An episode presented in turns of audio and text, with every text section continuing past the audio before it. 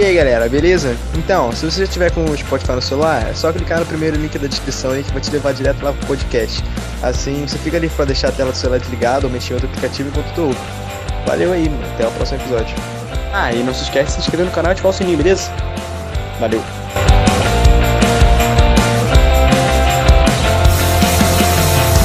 Fala galera do podcast Tranquilo.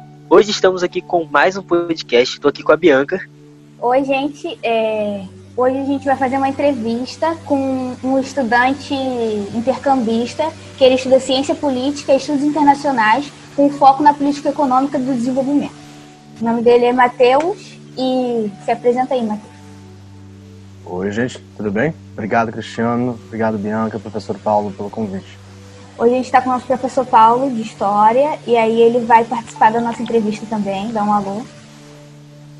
Olá, pessoal, sejam bem-vindos. Muito obrigado pelo convite. Então, vamos lá. É, então, Matheus, é, a gente queria que você se apresentasse aqui para a galera, é, falar onde você estudava aqui no Brasil e quando decidiu ir para fora. Como foi essa ida? E aí, galera? Então, é, estudei no Brasil, eu sou de Nova Friburgo, no interior do Rio de Janeiro. Estudei toda a minha vida em escola pública, é, me formei num colégio é, estadual chamado Professor Jamil Aljai, em Nova Friburgo. E a minha caminhada para estudar fora começou faz um tempo. Quando eu tinha, acho que lá aos 15 anos, comecei a pensar na possibilidade de estudar é, relações internacionais. Uh, mas quando fui ficando um pouco mais velho, uh, aos 18 anos, fui aprovado num programa chamado Jovens Embaixadores, da Embaixada dos Estados Unidos no Brasil. E esse programa me abriu várias portas. E uma dessas portas foi exatamente uma, um outro programa de bolsa chamado Oportunidades Acadêmicas. E dali para frente acabei é, fazendo alguns intercâmbios. Um deles foi indo para Inglaterra, estudei é, teologia sistemática lá. E voltei para o Brasil, é, me preparei e ganhei uma bolsa aqui na Center College, que é uma universidade é, no estado do Kentucky, nos Estados Unidos, e onde eu estudo estudos internacionais e ciência política. Uh, mas esse desejo veio realmente do interesse de estudar ciência política, as relações internacionais e poder estar conectado com esse mundo que está cada vez mais globalizado. Bacana. É, Matheus, algo chama a atenção na, na sua fala, né? É, a respeito da, dessa sua vontade de ir para fora, né? Você tem algo a dizer para os estudantes, né? É, que hoje em dia, frente à situação política, né, é, atual, é, realmente gera essa, essa fuga de capital, né, essa fuga intelectual do, do Brasil, né, que é, que mudanças você acha aí, você vê no horizonte aí político que são necessários para que essa fuga de capital, né, essa intelectual do Brasil seja menor, da gente consiga dar condições do, do estudante ele, ele ficar e desenvolver a pesquisa aqui? Obrigado, Paulo. É, eu acho que tem duas coisas aí meu, na minha vida mesmo, sabe? Eu acho que uma das coisas vem realmente da curiosidade, do desejo de se conectar com o mundo, de estar integrado nesse mundo, de conhecer pessoas de outras culturas, de outras línguas, e aí me colocar nessa posição aí de, vamos dizer, aventureiro, explorador do mundo, né? Acho que tem isso. Mas acho que isso vem também de um outro desejo anterior. É, não sei nem mesmo se seria um desejo, mas vem talvez das questões da dificuldade. É, cresci numa comunidade pobre é, no Rio de Janeiro, né, uma comunidade muito pequena, considerada as grandes comunidades do Rio de Janeiro como cidade, né? Mas com vários desafios. É, tráfico de drogas à porta, uma série de situações que realmente me colocavam em dúvida o que seria da minha vida. Ao mesmo tempo, aquela comunidade ali me fez pensar criticamente, sabe? Ela me deu uma, uma, dizer, uma propensão para pensar na, sobre a sociedade de forma mais crítica, mais analítica é, ainda, ainda assim como garoto. Mas as minhas oportunidades de sair mesmo, de poder é, continuar explorando os meus interesses acadêmicos, de vida e até mesmo como indivíduo, não vieram muito do Brasil. É, é uma, uma, uma, questão um pouco triste de se pensar, inclusive, né?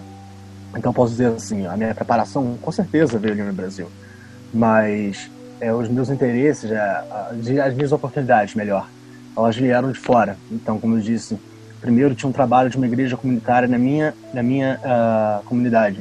né? Uma igreja britânica que atuava ali e que tinha trabalhos comunitários tentando tirar os meninos da vida das drogas, os garotos que estavam ali sem esperança. Eu nunca me envolvi com drogas, mas estava ali numa comunidade que passa por isso. Ou seja, aquele trabalho comunitário teve um impacto gigantesco em mim, onde eu aprendi inglês, onde eu me conectei, pude ver um mundo um pouquinho diferente. Foi ali também onde a primeira vez que eu vi a palavra universidade, né? Nesse trabalho comunitário que foi quando eu vi a palavra universidade. O meu desejo de ir para a universidade veio literalmente de um trabalho comunitário, não da escola. É, inclusive, na escola mesmo, pública, tive várias dificuldades e é, cheguei a ouvir de coordenadores pedagógicos que a universidade era uma coisa para quem tinha dinheiro, né?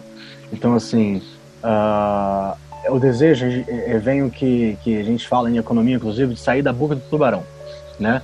Eu acho que eu queria muito poder sair daquela situação é, e aí o desejo de ir para fora que me, me deu esperança, sabe? Então, cada vez que, que eu estudava, eu pensava, putz, eu vou conseguir alguma coisa fazendo isso. E foi o que aconteceu. E não foi fácil. Não foi fácil, por exemplo, chegar aqui, eu acho, mas também não foi fácil sair do Brasil. Né? Eu ainda me sinto extremamente brasileiro, porque sou, né? E extremamente ligado à favela, extremamente ligado às realidades ali, mas ainda assim pensando sobre o mundo. Então, meio que a gente se sente um soldado é, lutando por uma, por, uma, por uma luta complicada, eu diria, né? Mesmo com a situação toda aqui da universidade, tá estudando e tá, tá indo super para frente, eu acredito, é, eu ainda penso criticamente sobre isso, sabe? Então esse desejo vem um pouco dessa dificuldade também da, da, das questões sociais que vivi ali. Então, a, a próxima a pergunta que eu vou fazer agora é tem muito a ver com isso, do que você estava falando. Você vem de uma realidade muito pobre e previamente você disse pra gente que durante sua adolescência, sua infância, você acabou dependendo de programas sociais. E aí eu queria que você falasse um pouco disso. Tipo, é, você acha que para as pessoas que, que vivem a realidade que você viveu, é, esses programas sociais eles fazem a diferença? Tipo, do governo mesmo, de incentivo, é, você acha que isso muda o panorama? Obrigado, Bianca. Acho que muda. Acho que muda muita coisa.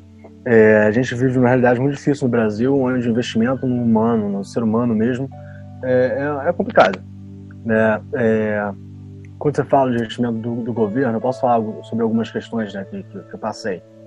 Como eu disse, né, eu cresci numa família de baixa renda, né, fui criado pelo meu avô pela minha avó, os meus avós eram garis, eles foram aposentados como garis, então o, a aposentadoria não era muito grande, né?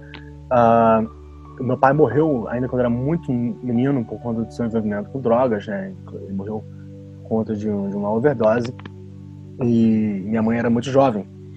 É, acabei sendo criado pelos meus avós e fui, né? Eu recebi uh, um benefício do governo, que é um benefício quando seu pai, né? Ou sua mãe paga ali a, a, o, o Previdência Social, ela pode receber, a criança pode receber até a idade de 21 anos, um salário mínimo, né? dependendo né, da, da, de quantos filhos a pessoa tem. Se tem dois filhos, esse salário mínimo é dividido entre as duas crianças.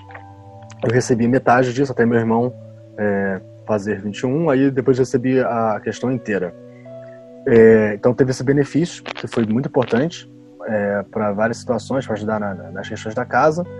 E teve também a questão da Bolsa Família, que ajudou bastante também. Eu recebi Bolsa Família, se não me engano, até os 12, 13 anos.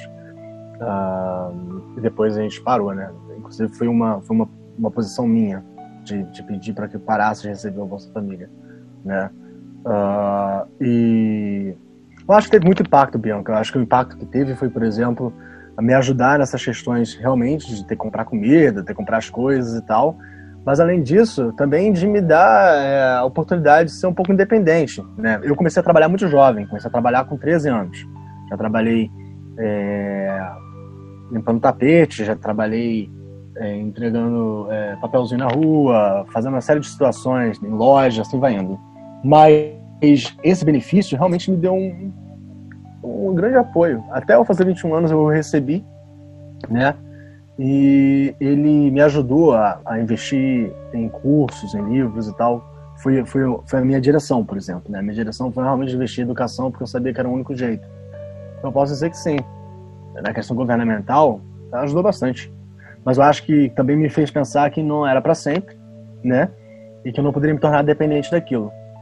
Então, eu acho que, que é interessante pensar sobre isso também, sabe? É bacana a sua fala, Matheus. É realmente da, da importância esses programas, então, de, de transferência de renda, né? Eles é, foram importantes na, na sua jornada, né? E acredito na, na de muitos brasileiros, né? Para é, em situação de, de pobreza, né? Justamente uma vez que o, o trabalho intelectual ele demanda, né? Um, um tempo maior. É, é, principalmente se você está fazendo, você está concluindo mestrado, né, agora o doutorado, certo? E, e, justamente nesse, nesse momento onde a pessoa tem que mais, é, mais pesquisar ainda, então esses programas de transferência de renda, bolsas e afins, eles contribuem muito né, pro, como incentivo para o estudante é, continuar a sua jornada. Sobre isso, Gostaria que você falasse um pouquinho para a gente sobre a questão do, do financiamento, é, o quanto o Brasil investe no, no, estudante brasileiro, no capital, né, para manter esses estudantes é, tendo uma educação de qualidade e com condições de, de continuar a prosseguir nos estudos, né? Você acha que, na sua visão, o, Brasil, como é esse investimento? Se, é, se o Brasil investe muito, se o Brasil investe pouco? Que qual a sua visão a respeito disso? É, eu acho uma, indo nesse passo aí, Paulo, que você perguntou sobre as questões da, da do, dos programas de transferência, eu acho interessante porque, por exemplo, eu recebi o salário mínimo, né? Recebi metade de um salário mínimo é, até meu irmão fazer 21 anos. Meu irmão não morava comigo, nem com minha avó e meu avô. É, ele era só filho do meu pai. Uh, e, e, depois eu recebi o salário inteiro. Só que quando eu fui aprovado para a universidade, acabei sendo aprovado para algumas universidades, é, é, eu queria ir para o FRJ, né? É, minha vida inteira, na verdade, o FRJ era uma perspectiva, ou a USP. E quando eu fui aprovado, não pude ir. Exatamente porque a gente não ia ter dinheiro para me sustentar no Rio de Janeiro. Eu estava saindo do interior da cidade, do interior do, do estado, de Nova Friburgo, e era só eu e minha avó. Meu avô já havia falecido. Minha avó não tinha como pagar casa, nem como pagar comida, né? E trabalhar seria muito complicado porque o, o meu curso era integral. Eu tinha sido aprovado primeiro para ciências econômicas e depois para ciências sociais. O meu curso era integral e não daria para isso acontecer.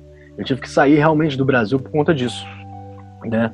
Então, eu, eu, tive a oportunidade de estudar na Inglaterra fazer um trabalho social lado durante um ano. E para mim foi, e fiz de graça, e para mim foi realmente uma, uma, uma, posição de me preparar para saber o que eu ia fazer no futuro. E quando eu volto para o Brasil, eu volto com uma bolsa privada, inclusive de uma instituição, é, é, de uma empresa britânica. acabei trabalhando para essa empresa para me ajudar. Então acho muito complicado, inclusive, essa questão, sabe? O investimento é muito importante, mas ainda acho pouco, inclusive, no, no indivíduo. Acho que tá, tem que se pensar realmente nessas complexidades. Por isso eu acho que os programas de bolsa, os programas de apoio são muito importantes para poder impulsionar o jovem no Brasil. Eu sou um caso à parte, acabei realmente tendo que lutar bastante. Né? E acabei ganhando essa bolsa integral aqui nos Estados Unidos. Estou estudando aqui há três anos, é, terminando a, a, universidade, e como você disse, né, indo para ou para o mestrado para o doutorado, estou candidatando para o doutorado, mas há outras possibilidades, né? É, mas eu acho que teria sido muito complicado se eu tivesse continuado no Brasil, sabe? É, sem, sem esse apoio.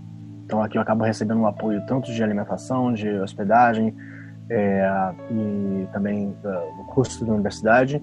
Uh, e me deu várias oportunidades de poder viajar vários países, já fui para Senegal, Guatemala, vários países da Europa, exatamente com essa bolsa. Então, acho assim, é, é, é complexo, sabe, Paulo? Agora, falar sobre a questão do investimento no Brasil, eu acho que a gente estava debatendo um, um, outro dia sobre é, é, o que é o investimento no Brasil? É aquela discussão que se investe muito é, e, e, esse investimento deveria ser cortado, como é a posição hoje do governo é, é, do Bolsonaro, e a que se investe pouco. Eu acho que no Brasil tem duas questões aí. Eu acho que, eu acho que se investe muito pouco. Eu acho que se investe muito pouco e se investe de forma errônea, né? É, não tem um investimento é, mais abrangente da questão educacional, e nisso eu estou falando realmente da questão de trabalhar entre tanto com iniciativa pública como privada, mas eu também acho que tem um investimento na área errada. A gente investe muito pesado na, na educação superior, que acaba beneficiando as pessoas de classe mais alta, e muito ruim, né, de forma péssima, na, de nível básico. Então, as pessoas que vão para a escola pública, por exemplo, como eu, né, é, é, vão para um sistema que está quebrado. Os professores não, têm, não são bem pagos, não, não, não se sentem motivados para estudar, para acabarem se capacitando mais. É, a situação física da universidade, da, da, da, escola é terrível.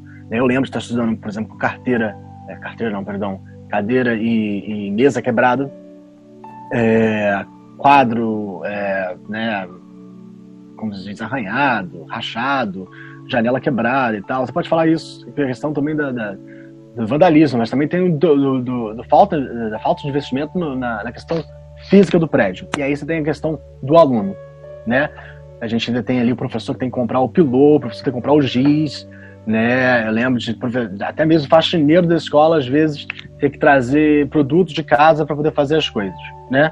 E aí você começa a, a pensar como é que você quer um garoto que vem ali de uma escola pública dessa situação para chegar na universidade poxa, tem que passar por muita barreira, cara. Então, o problema no Brasil, eu acho que a gente pode falar do, do sentido micro e macro. No sentido macro, se investe muito pouco na educação básica, e aí se espera que esse garoto, com essa menina, o indivíduo em geral, tenha que chegar ali na universidade pública e, e se dar bem, né? O que acontece é o seguinte, o garoto e a menina passam por várias dificuldades e acabam tendo que ir para onde? Para a universidade privada. Tem que pagar por aquilo, né? porque a universidade pública acaba se tornando realmente, é, vamos dizer, um ambiente para quem tem grana, as pessoas que estiveram durante a universidade, é, a, dizer, a educação básica, na, no sentido privado, quadros inteligentes, professores capacitados, né, é, todo investimento pesado que, que a sua classe social coloca ali. Olha hoje dentro da, da, da questão política do Brasil. Né? Tem-se muito pouco gente que veio de escola pública. Né? É, olha na questão privada do Brasil, de, de, de instituições privadas e tal. Tem-se muito pouco. Mas isso melhorou muito durante o governo Lula. Enfim, para resumir a situação, eu acho que sim. O Brasil se investe pouco em educação e, além de se investir pouco, se investe de forma errada. Então a gente tem que não só aumentar esse investimento, como também começar a pensar em outras formas de colaboração e como melhorar o tipo de investimento e focar melhor é, na capacitação tanto dos meninos, das meninas, é, no sentido básico, como dos professores que ali atuam. Fala galera, tranquilo? Mano, esse podcast ficou bem grande, então a gente dividiu em três partes. Hoje na sexta é esse aqui que vai sair. Amanhã, no sábado, vai ser lançado outro. E no domingo, o terceiro episódio, que é o último também. Então, se você estiver vendo esse primeiro, parabéns, você concluiu e viu tudo. Agora espero que você veja o segundo amanhã, no sábado. Valeu, galera!